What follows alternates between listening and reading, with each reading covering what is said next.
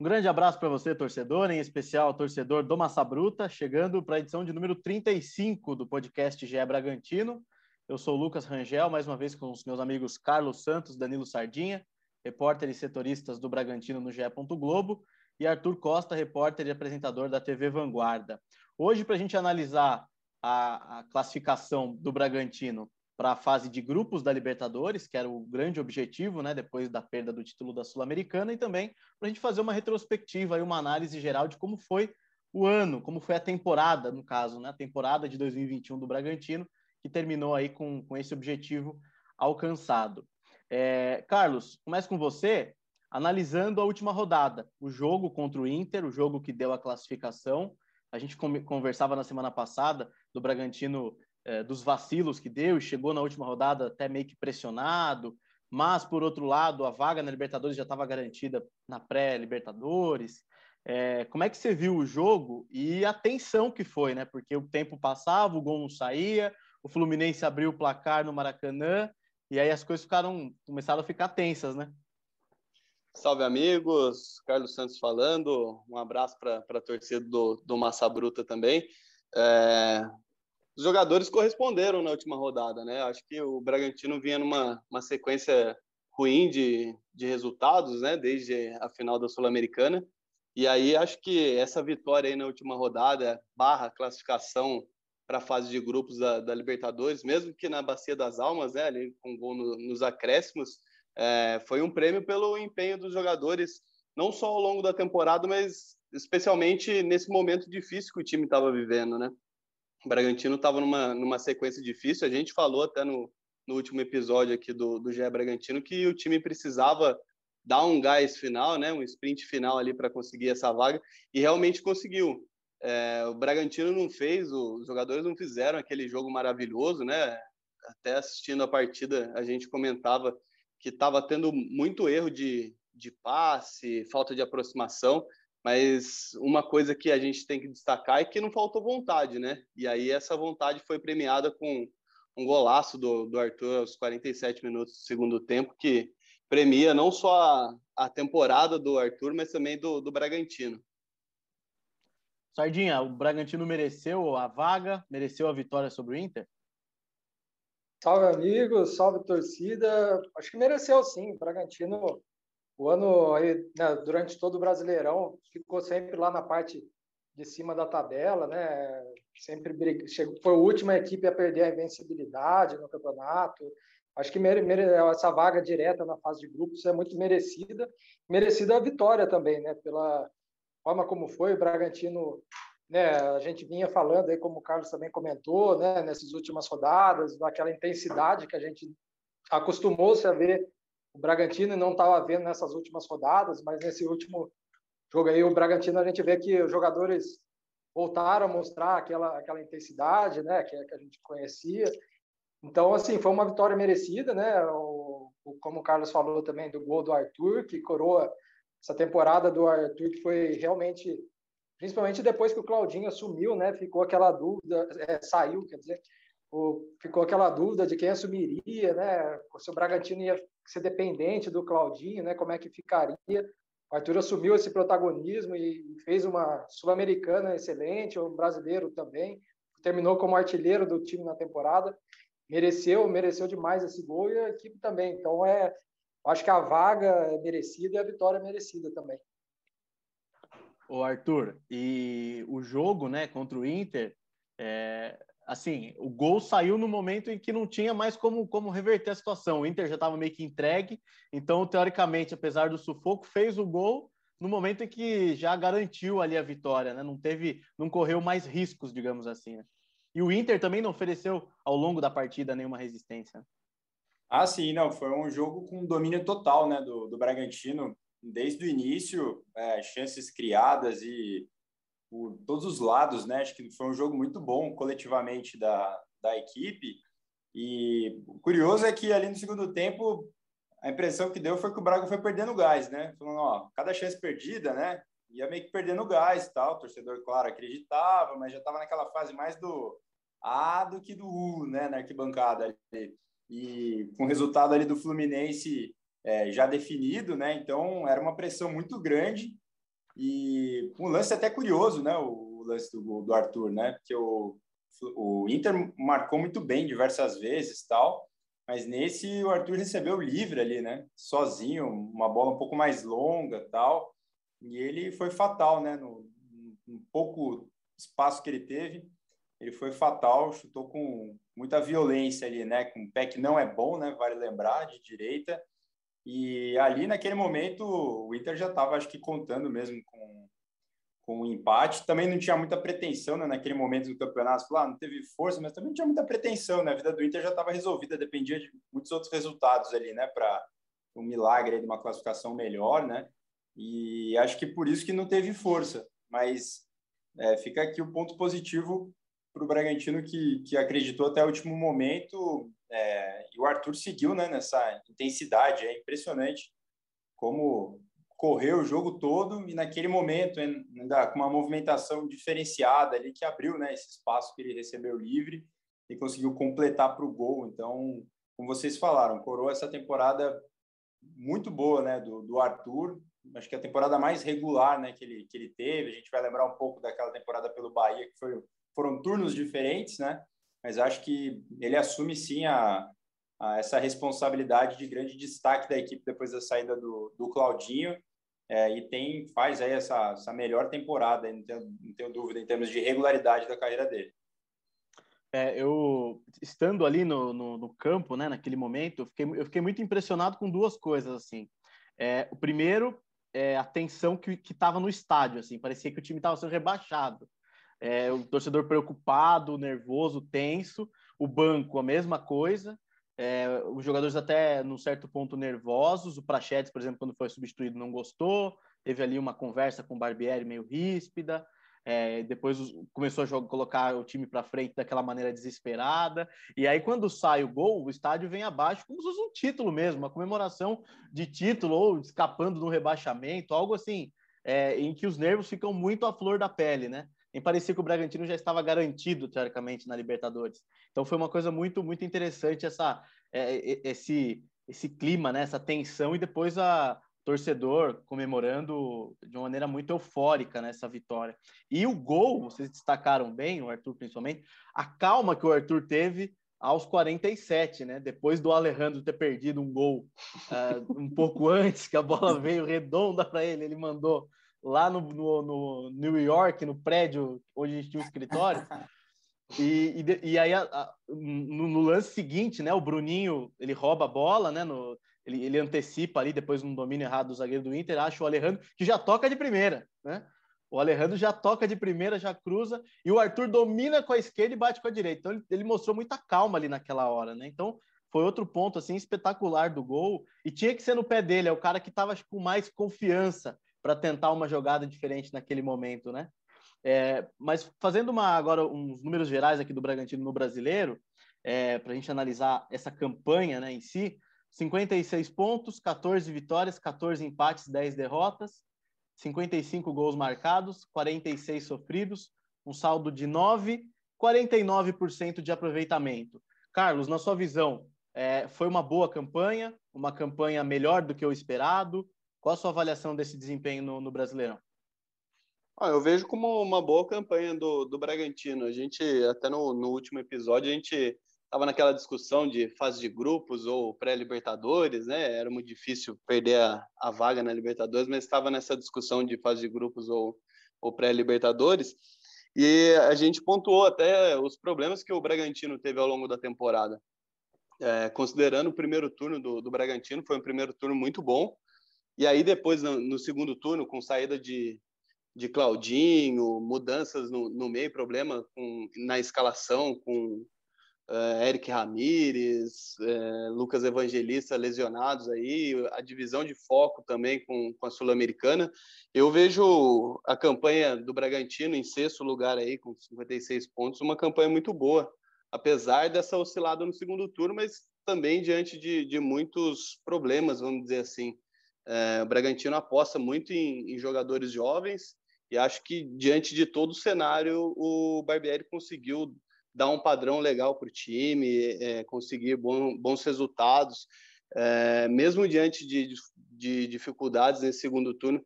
Vi também é, o Barbieri colocando novos nomes também, né? Que é um, uma das apostas do Bragantino e, e, que deram certo, né? Acho que o, o Cristiano ganhou um pouquinho de espaço, o Luciano ganhou um pouquinho de espaço, o Bruninho principalmente é, ganhou espaço, principalmente nessa reta final aí, fez o gol no, contra o Internacional, né? Aquele gol no, no fim do primeiro turno e, nesse jogo de novo ele foi o jogo de encerramento contra o Inter ele foi de novo importante, né? Acho que a gente fala falou bastante do, do Arthur e até o Alejandro perdendo aquela chance, o Bruninho estava envolvido nessas duas duas jogadas aí. Então acho que foi, foi importante não só pelo objetivo cumprido aí da, da Libertadores, né, da vaga na fase de grupos da, da, Libertadores, mas também diante de todas as circunstâncias e ainda conseguindo lançar novos jogadores, acho que foi uma temporada com um saldo bastante positivo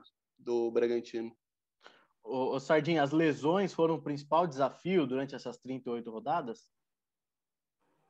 Eu acho que sim, eu acho que principalmente, por exemplo, a lesão, teve a lesão do Raul, né? ali no meio campo, o Bragantino sofreu muito com, com as lesões. Né? O Raul, que era um dos pilares da equipe, jogador extremamente importante para o time, ele foi se lesionar na época assim que ele tava, era realmente um jogador muito importante, né? Tava até com a faixa de capitão na época da equipe, ele era um, um líder ali, realmente fez muitas pautas. A, a, sorte do Bragantino é que o, que o Jadson, né, entrou muito bem, né? Até quando saiu, o Bragantino falou que que né, confiava nos jogadores, mas iria também ao mercado, né, como de fato foi, contratou o M. Martinez, mas o Jadson assumiu a posição muito bem e né, tomou conta ali da posição. Realmente, nessa parte, assim, conseguiu suprir bem a ausência do, do Raul. Mas teve a lesão do, do Evangelista, depois do Eric Ramírez, que daí realmente complicou.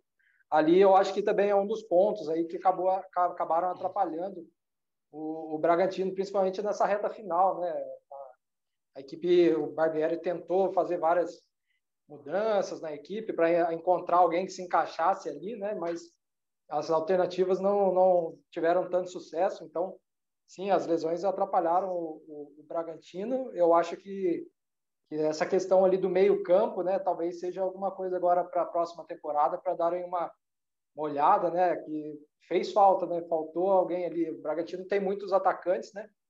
Mas ali no meio fez falta, faltou alguém ali, principalmente na, na questão da armação da equipe.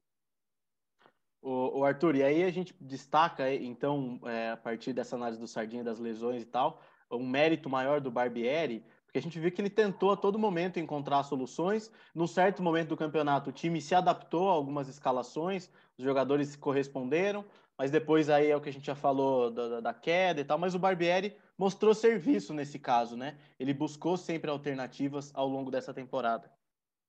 É mérito do Barbieri, é, antes dessas lesões mais é, específicas ali, né, no, setor ali do meio campo, é, a gente falava muito de quem estava entrando no time e estava dando conta do, do, recado, né? E isso é trabalho do treinador, né? É treinamento ao longo da semana, é cara que está preparado, está vendo ali o time de cima fazer as coisas é, daquela maneira. Quem entra já sabe como é que joga, o que, que tem que fazer. Então, isso com certeza é, é, mérito do Barbieri.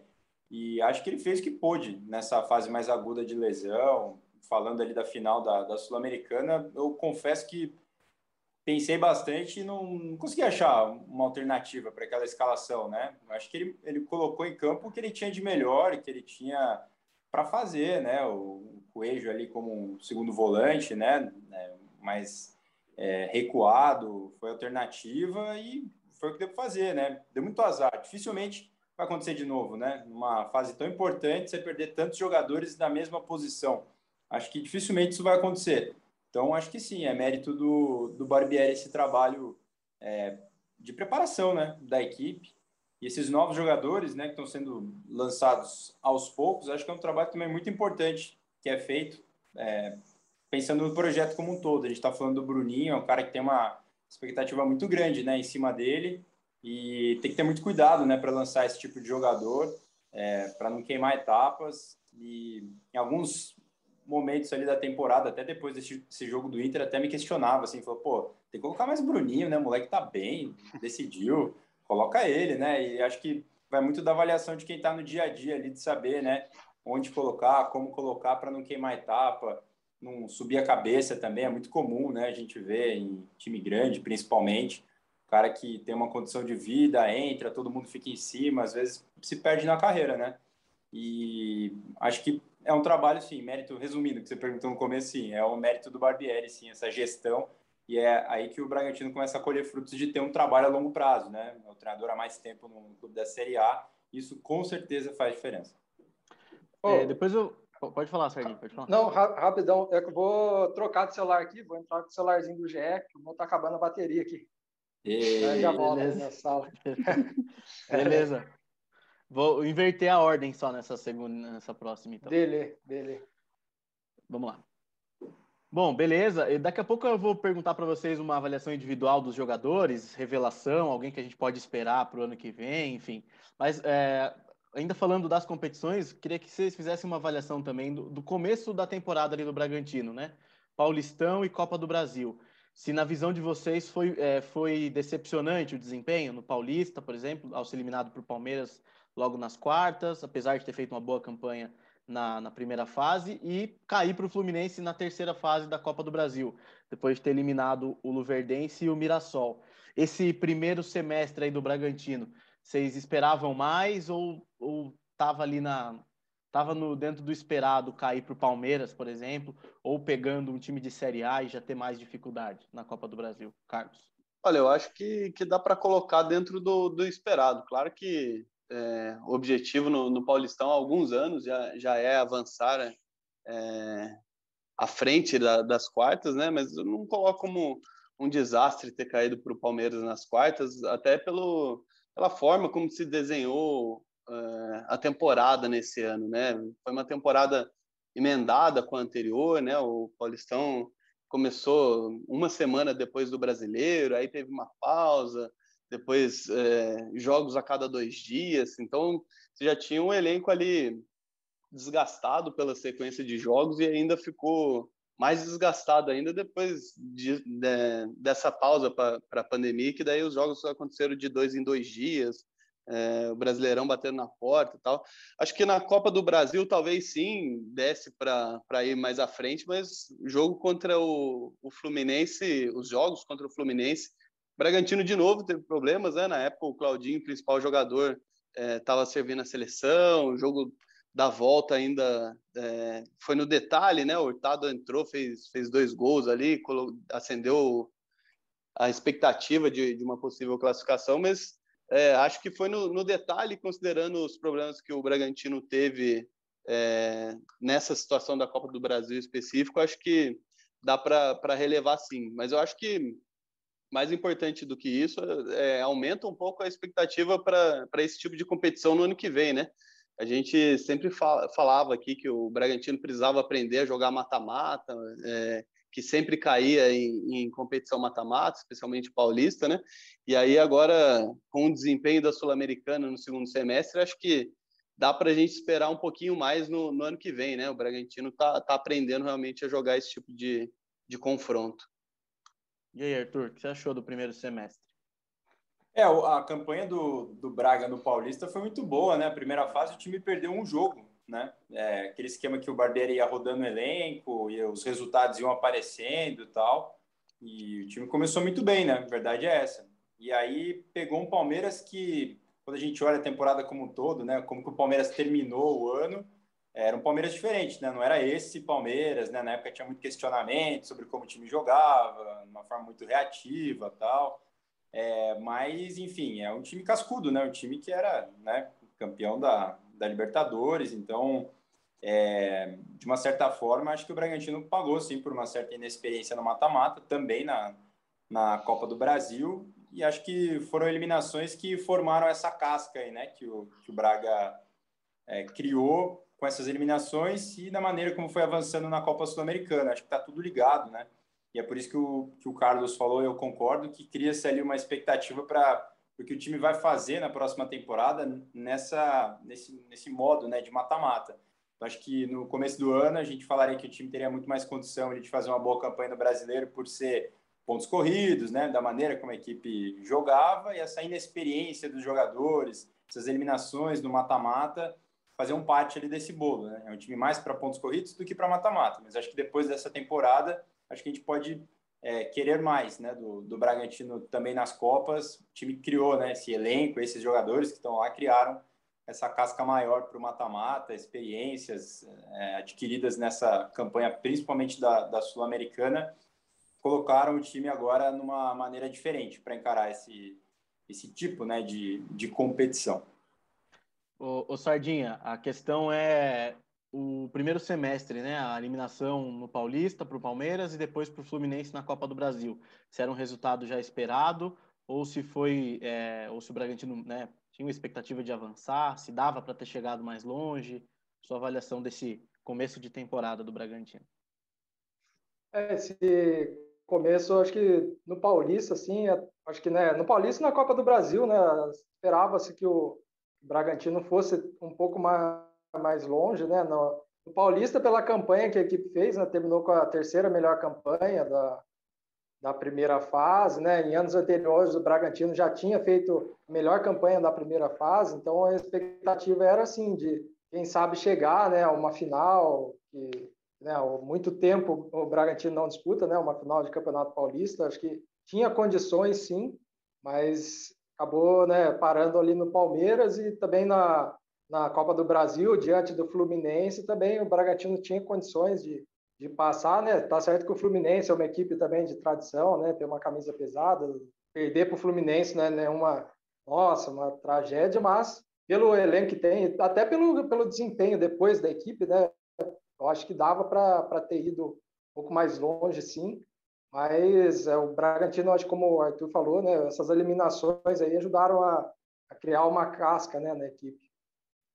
É, e aí, é, na sequência da temporada, a gente já analisou o brasileiro, a gente tem, tem que falar da Sul-Americana de uma maneira é, mais resumida, obviamente. A gente já falou muito sobre a Sul-Americana, né? Mas uh, o, o tamanho de, desse feito do Bragantino, né? é, essa análise muito pertinente do, da casca que o time criou. É, a gente observa em alguns jogos, né?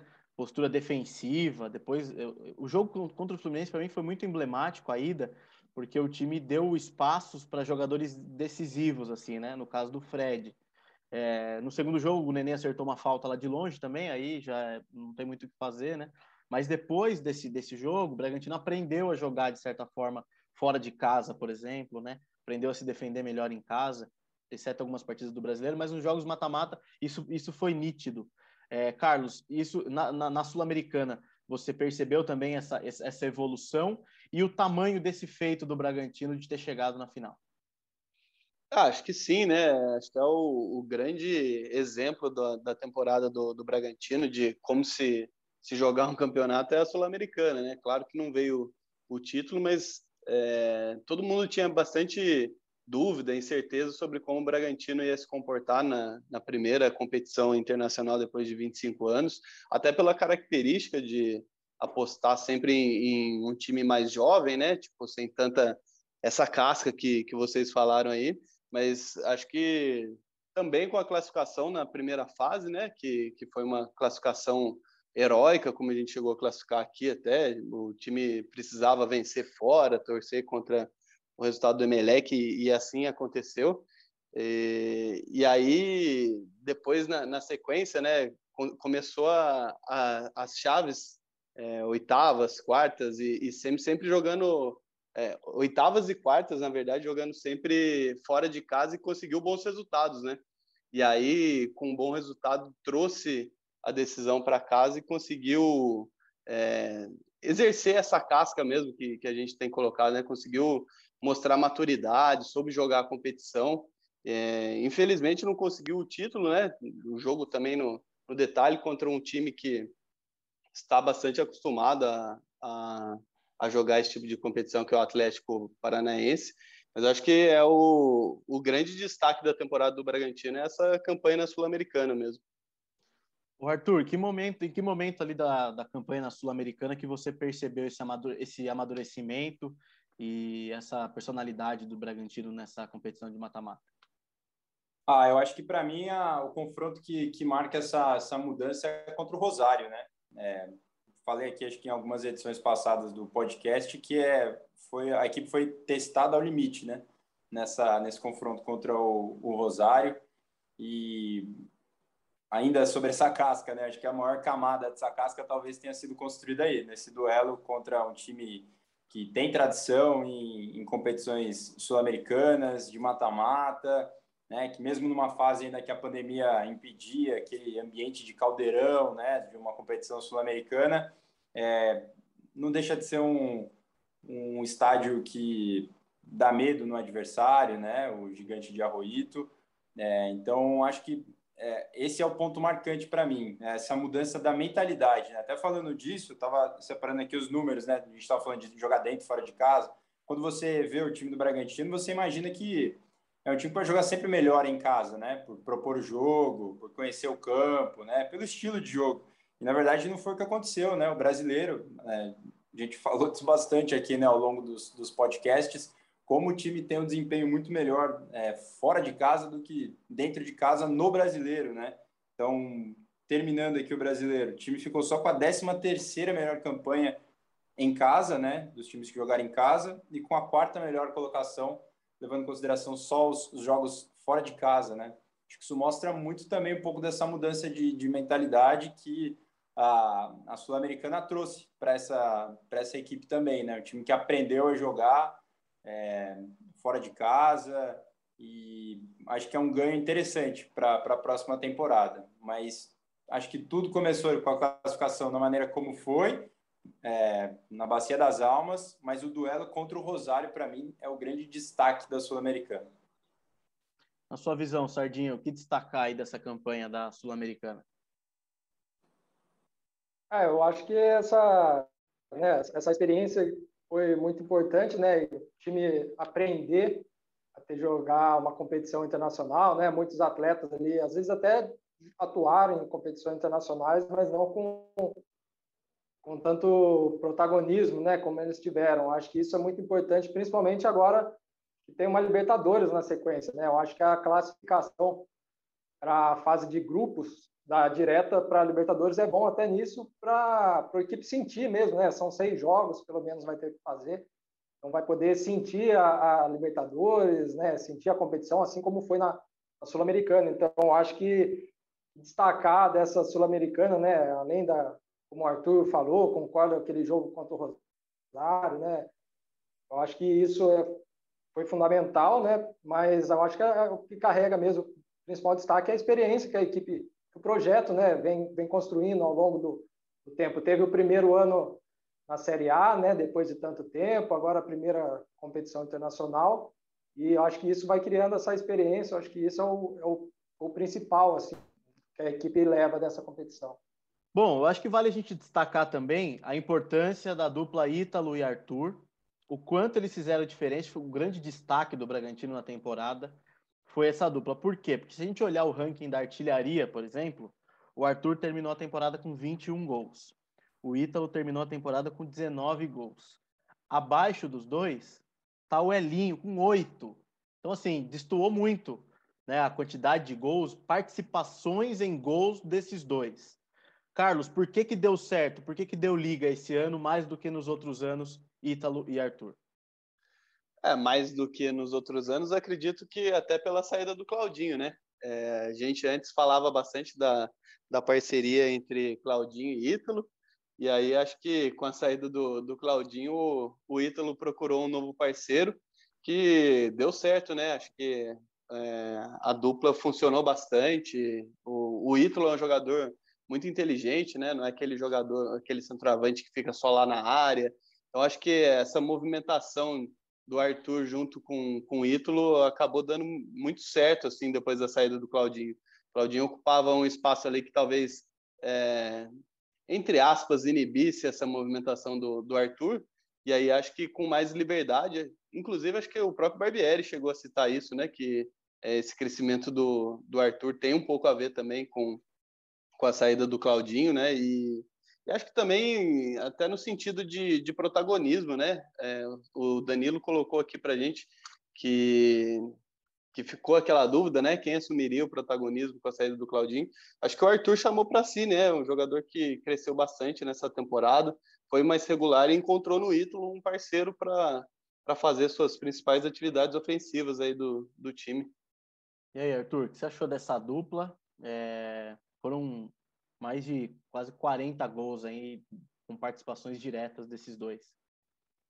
É, o, até pegando o gancho ali do que o Carlos falou, o, quando o Barbieri participou aqui do podcast né, com a gente, ele falou é, desse crescimento da importância do Arthur depois da saída do Claudinho, com a entrada do Praxedes, né, jogador canhoto, teoricamente abre o campo mais para esse lado direito dele, né, então tem esse crescimento do, do Arthur e o Ítalo aproveitou muito bem isso, né, até o, o espião tático, estatístico, perdão, do, do GE, é, soltou, né, depois do fim do Brasileirão, que essa dupla Arthur e Ítalo foi a, a melhor dupla, né, do, do Brasileirão, combinando para sete é, gols, né, quando uma assistência sai do outro, enfim, né, participação direta dos dois, né, em gol, superando aí a dupla do Inter, né, era Edenilson e Yuri Alberto, se não me engano, é, ficou em segundo lugar nesse ranking. Então os números mostram também que que essa dupla deu, deu certo, deu liga, né? Mas eu colocaria o Praxedes aí também, né? Com a saída do, do Claudinho, ele contribuiu com esse, com esse crescimento aí é, dos dois. Mas acho que o, o Arthur é o grande destaque, né? O, da temporada, não tem jeito. O Ítalo, a gente cansou de falar aqui da inteligência dele de, de se colocar nesse esquema que, quando se analisa no começo, não tem nada a ver com ele, né? De velocidade, intensidade e ele tem um QI futebolístico elevado ali para se colocar né, em, em, em, situações que, que fazem com que ele seja extremamente importante né, para o time. Então, é uma dupla que deu, deu certo, mas colocaria o Prachedes junto também nesse... Foi um trio né, que se destacou nessa reta final da temporada, porque acho que é injusto a gente não falar o que o Claudinho fez né, nesse primeiro é, semestre também, e por isso foi vendido aí ao, ao Zenit. Um detalhe, Sardinha, é muitos gols importantes, é, assistências, enfim, em jogos grandes, em jogos contra Palmeiras, por exemplo, o Ítalo fez três gols, depois o Arthur no Allianz Parque destruiu também. Então, dois jogadores também mostraram muita personalidade nesses jogos maiores dentro do, das competições, né? É, eu acho que é, realmente é o que se espera, né, de, de dois protagonistas mesmo, né, a hora desses jogos maiores, né, como você falou, é a hora que aparecem, né, esses jogadores aí que são protagonistas, em destaque. Eu acho que os dois têm muito essa essa característica. Eu acho que uma coisa também que ajudou muito, né, que a gente já falou aqui, é a questão dos dois serem muito inteligentes, né? O, o Ítalo e eu acho que o Arthur também, né? O Arthur é um jogador que consegue sair sair pela né, não, não joga só na ponta, é um jogador que também atua pelo meio. Eu acho que essa inteligência dos dois, né, acho que colaborou muito para darem tão certo. Bom, vamos falar um pouco agora do elenco. É, existem alguns jogadores que estão em fim de contrato, que alguns devem continuar, outros não. Queria uma opinião de vocês aí em relação a essa lista. É, vamos lá. Quem termina o contrato em 31 de dezembro? Bruno Tubarão, Edmar, que não vai ficar, essa, essa, esse já está certo, Léo Realpe, Rafael Luiz, Coelho, Eric Ramires e Elinho. Aí eu já emendo duas. Dessa lista, com quem vocês ficariam, né? Ou quem vocês é, não ficariam? É, e qual a posição carente nesse caso do Bragantino que vocês acham que valeria o investimento para o ano que vem em contratações? Bom, acho que de nome certo dessa lista aí, Ramires, Coelho e Elinho, né? São três nomes aí que acho que a diretoria deve trabalhar para permanência, né? O Ramires e o, o Elinho, é, o Escuro já chegou a manifestar em entrevistas anteriores que deve realmente efetivar a contratação em definitivo deles. E o Coelho está, está em negociação com o Tucumã também para prorrogação de vínculo ou contratação em definitivo, né? É, dos demais, acho que o Tubarão é um nome interessante para a gente ficar. É, o, o, Tubarão ele sofreu uma lesão em fevereiro e, e, antes disso já vinha ajudando bastante o, o Bragantino. É um jogador que se adapta muito bem no, no estilo de jogo do, do time do, do Barbieri. Então, acho que é, ficou bastante tempo lesionado. Nessa reta final, é, conseguiu contribuir também com, com um elenco e acho que deve ficar. É, o Léo Real tem a situação da, da, lesão, né? A gente não sabe quanto tempo que ele deve ficar fora, então acredito que o Bragantino deva prorrogar o, o vínculo dele também. Agora, o Rafael Luiz é, é um jogador que ficou bastante tempo é, lesionado, né? Não conseguiu mostrar muita, muito futebol. Não sei exatamente assim se o Bragantino deve continuar com, com ele no elenco ou não. É, me chama a atenção porque é, é, um setor que eu acho que o Bragantino deve é, reforçar, principalmente visando é, Libertadores. Então, acho que talvez aí três setores que o Bragantino precise de, de opções a mais, eu colocaria as duas laterais, é, lateral, lateral direita e lateral esquerda. Lateral direito, não sei se para ser titular, mas a esquerda talvez sim alguém para brigar com o Luan Cândido ali. E no meio-campo, um jogador de, de transição ali para dar mais opção também, além do, do Lucas Evangelista, do Ramires, que foi um setor que o Bragantino sofreu bastante nessa temporada. Acho que esses são os três pontos aí que o Bragantino deve atacar com mais intensidade, pensando na Libertadores.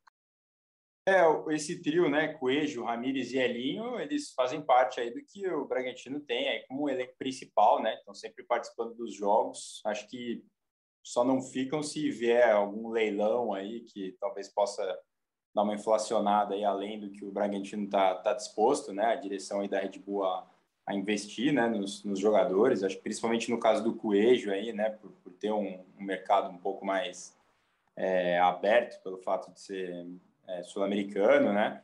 E não que os outros não sejam também, são brasileiros, né? Vocês entenderam o que eu falei? Que, né, que ele é argentino. geografia, professor de geografia vai brigar comigo.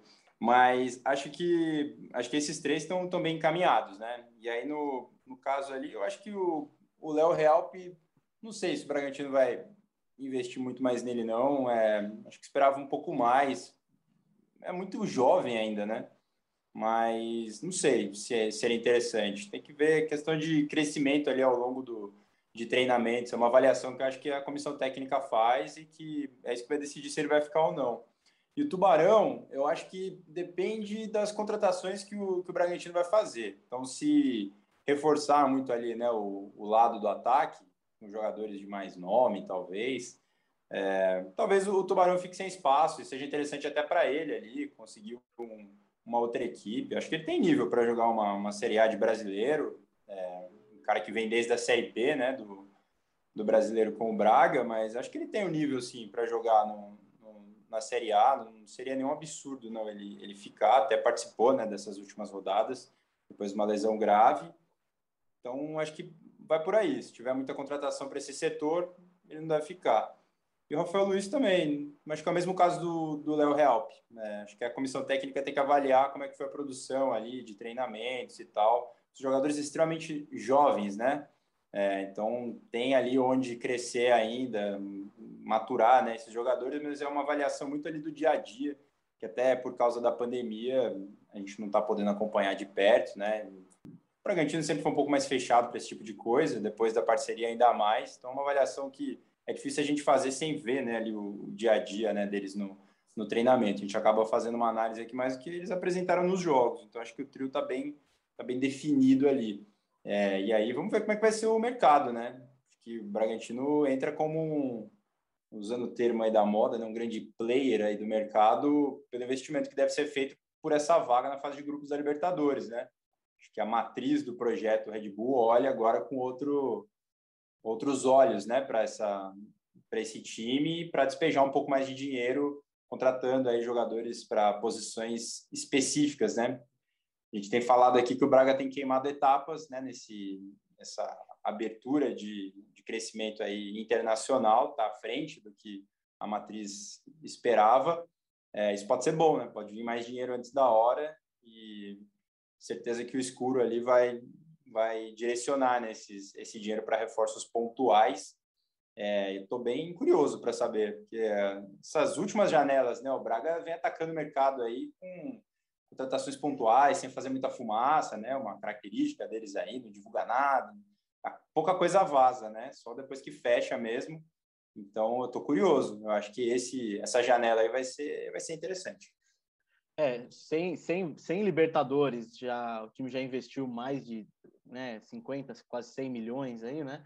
É, imagino que com a vaga, Sardinha, vem, vem mais dinheiro, vem mais dinheiro por aí, mais investimentos no futebol aí do, do time principal, né? É, então, eu acho que agora, com a chegada na, na Libertadores, a, realmente, como o Arthur falou, a questão de investimento deve, deve, deve aumentar um pouco. Eu acho que dessa, né, concordo com o que vocês falaram, o, o Ramires, Elinho, Coelho, eu acho que são jogadores que devem continuar para a próxima temporada, né? O Bragantino já já sinalizou que pretende, né, o Elinho já exerceu opção de compra, né? O Eric Ramires também, o Coelho estava conversando com com o Realp, né? O Bragantino tem essa essa questão de que né, o, o Orlandelli, né, que é o diretor técnico do Bragantino, já destacou, analisam muitos, né, tem muitos dados sobre o rendimento do jogador, o que pode evoluir, eles dizem que nenhuma decisão é tomada é, assim por um, por um jogo ou por um momento, então são muitos dados. Eu acho que eles devem estar olhando esses dados, como o Arthur disse, a gente por causa da pandemia não está podendo acompanhar, né, os treinos, a gente vê mais os jogos. Pelos jogos, assim, pelo que o Real apresentou, eu acho que né? O Real, se a gente for pensar, ele foi a primeira contratação do Bragantino depois que o Bragantino subiu, né? Foi o primeiro jogador anunciado de 2020, né? Depois conquistou o acesso. Um jogador jovem, né? Mas não conseguiu render o, o eu acho que o esperado nas oportunidades que ele teve, né? Não passou tanta segurança ali atrás. Não é, é diferente, por exemplo, do Natan, que é um jovem também que chegou e conseguiu e conseguiu já nos primeiros jogos mostrar né, um, um desempenho acima, assim, né, é, variando mesmo com, com os titulares da posição. É, então, acho que, que o Real é um caso aí que, vamos ver né, como é que está a avaliação da, da, da, da, diretoria, né, o que, que eles têm de dados sobre a evolução dele. Rafael Luiz também é um jogador que não conseguiu mostrar muito né, nesse ano, teve lesões também, isso atrapalhou bem ele. Acho que também é um caso, assim como o Real, né, precisa de quem está ali acompanhando mesmo, para ver se, se o jogador tem uma tendência de evolução, se dá para evoluir. E sobre contratações, eu acho que, que, é como o Carlos falou, das duas laterais. Vale lembrar que o Luan Cândido, o contrato dele vence no mês de 2022, né? Então, é um jogador que próximo também o Bragantino vai ter que ou contratar de vez, ou, ou não sei o que vai acontecer. Então é um caso também nas laterais e o meio campo, né? Como falei ali, a questão principalmente ali na armação, o Bragantino sentiu muito a falta, né? Quem contratou, né? Não conseguiu. Pedrinho chegou esse ano, teve, demorou para ter sequência. Quando teve sequência, acabou não encaixando tão bem e também não conseguiu render o esperado. Teve o Vitinho, que acabou também sendo liberado. Enfim, ali a questão da armação, acho que é um, é um ponto que o Bragantino precisa olhar, né? Porque por enquanto tem o Praxedes, mas eu acho que falta mais alguém ali também para o meio. É, eu avalio é, em relação a. Eu acho que o Bragantino, além dos laterais, precisa de, um, precisa de mais um zagueiro, é, porque o Natan, vocês já, já destacaram que, dá, que deu conta do recado às vezes que entrou. É, mas o Léo Realpe e o Aidar, ele, o Léo Realpe, ele mais assustou do que tranquilizou o torcedor quando ele jogou. Então, acho que, apesar de ser jovem e tal, eu acho que o Bragantino precisa de mais um zagueiro é, que passe mais uma segurança, talvez um pouco mais de experiência. É, porque, por exemplo, o Fabrício Bruno não é, não é um jogador experiente mas é, é, de idade, mas era um jogador rodado, que tinha passagens importantes, então encaixou bem. O Natan é, é, é um destaque é, já desde base, né? Um jogador com muita força, muita personalidade. Eu acho que precisava de mais um zagueiro além dos laterais e também mais um atacante, mais um centroavante para fazer frente junto com o Ítalo ali, porque o Gabriel Novaes tem jogado mais aberto e o Alejandro, às vezes que entrou também, depois de alguns jogos ali que ele fez dois, três gols, ele sumiu. Então o Bragantino acho que precisa de mais um, um centroavante para fazer frente junto com o Ítalo ali, principalmente em Libertadores, em jogos em que você precisa de mais força física. Então seria legal ter um, um centroavante também um pouco mais cascudo. É, mas agora, para a gente encerrar, eu acho que os nossos destaques finais podem ser uma, uma previsão já do que esperar para a próxima temporada. né? É, não sei se vocês separaram alguns pontos também para comentar, mas é, eu acho que a gente já podia encerrar já também é, prevendo o que esperar do Bragantino para 2022, tendo em vista já Paulistão, Copa do Brasil que vai entrar só, desta vez não vai ter que jogar as duas fases iniciais, né? Já vai entrar na terceira fase. E aí Libertadores, né? É, que vai ser o grande desafio, assim, que o que mais o torcedor vai ficar ansioso, né, Carlos? Começa com você aí, fica à vontade para para suas considerações finais e também para essa análise já da, da temporada de 2022.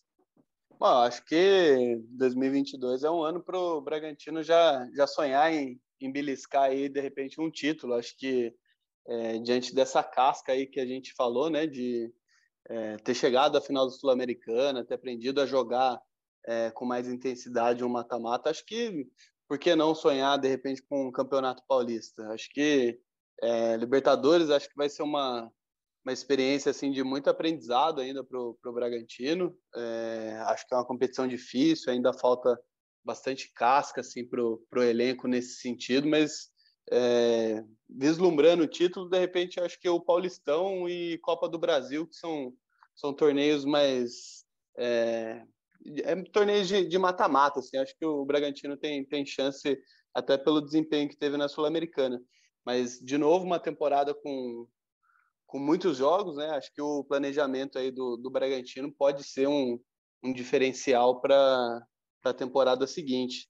É, um destaque final que eu queria dar aqui é um assunto fora da bola aí, que a gente noticiou aí no, nos nossos sites aí, que o, o hemonúcleo de, do Hospital São Francisco está com uma campanha junto com o Red Bull Braga, Bragantino para sortear duas camisas aí do, do clube, duas camisas de, de jogo para doadores de sangue. É uma ação bem, bem bacana aí do, do Bragantino em parceria com, com o hospital.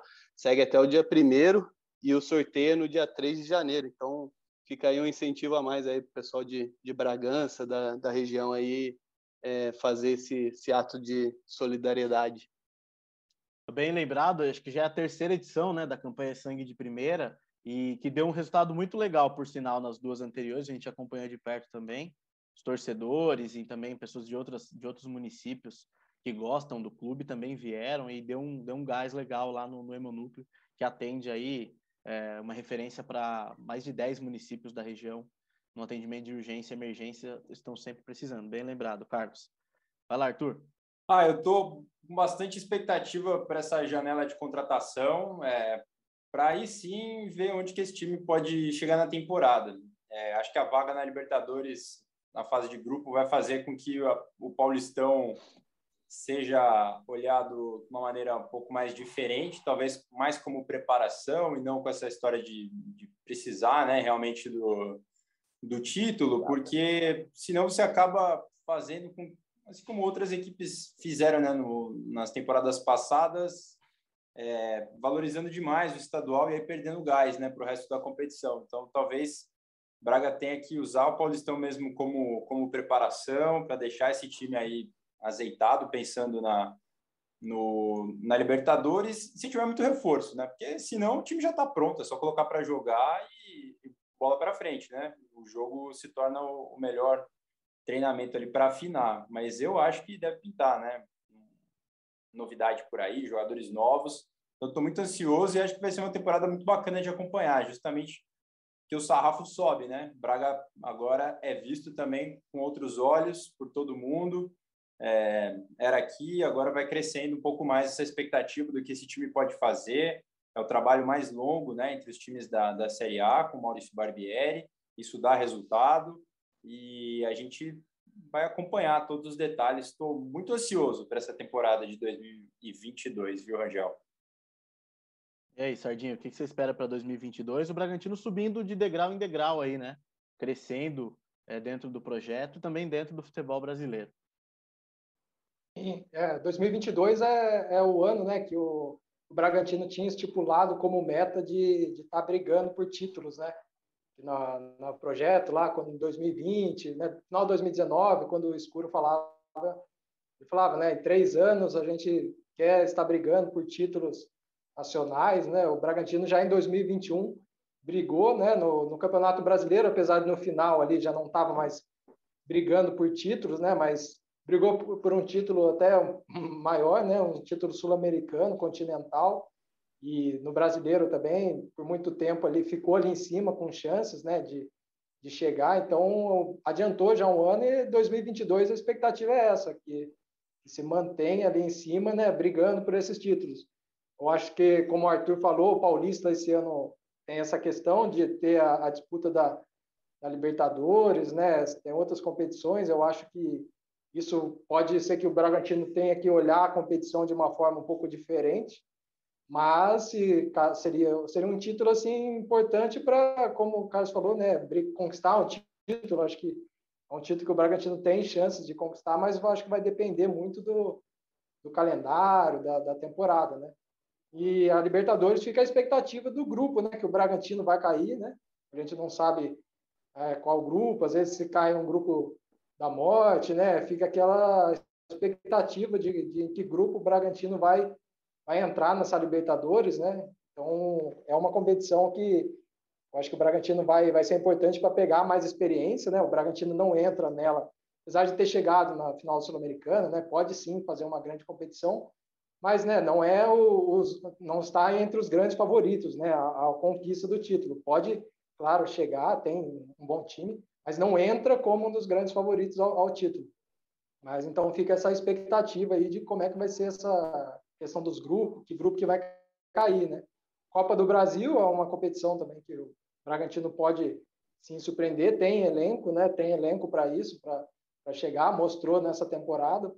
Então pode ser uma competição que equipe vai bem e o brasileiro, a expectativa também é que, se mantenha lá em cima, né? Eu acho que a equipe, o legal do Bragantino, né, se a gente for ver esse ano, a equipe se reforça, mas sempre mantém uma base, mantém um estilo de jogo. Eu acho que isso ajuda demais, né? A, a equipe a, a, manter esse crescimento, né? Não é uma equipe que cada temporada vai de uma forma. Você vê que é um trabalho realmente, né? O Barbieri na última coletiva falou da questão de construção de equipe, né? O Bragantino ele vem se construindo ano a ano, mantendo sempre a mesma característica. Eu acho que isso é, ajuda a ser um trabalho mais sólido, né? Eu acho que a tendência, né, pelo que a gente vem vendo ano a ano, é de crescimento. A expectativa é que a equipe realmente cresça em 2022 e, e quem sabe aí, né, conquiste algum título. Essa continuidade no trabalho do Barbieri, principalmente, e, manter uma base de jogadores, acho que pode ser fundamental, né? O caso do Palmeiras aí teve, teve a continuidade do, do, do trabalho do Abel, deu resultados, independentemente da, das oscilações, das críticas, né? Eu acho que fica como exemplo aí para o Bragantino também na, na, roda, na temporada de 2022. Beleza? Acho que é isso, senhores. Muito bom o papo aí. É, esse podcast aí, uma edição especial, por que não, né? A gente bateu um papo legal sobre tudo que aconteceu no ano.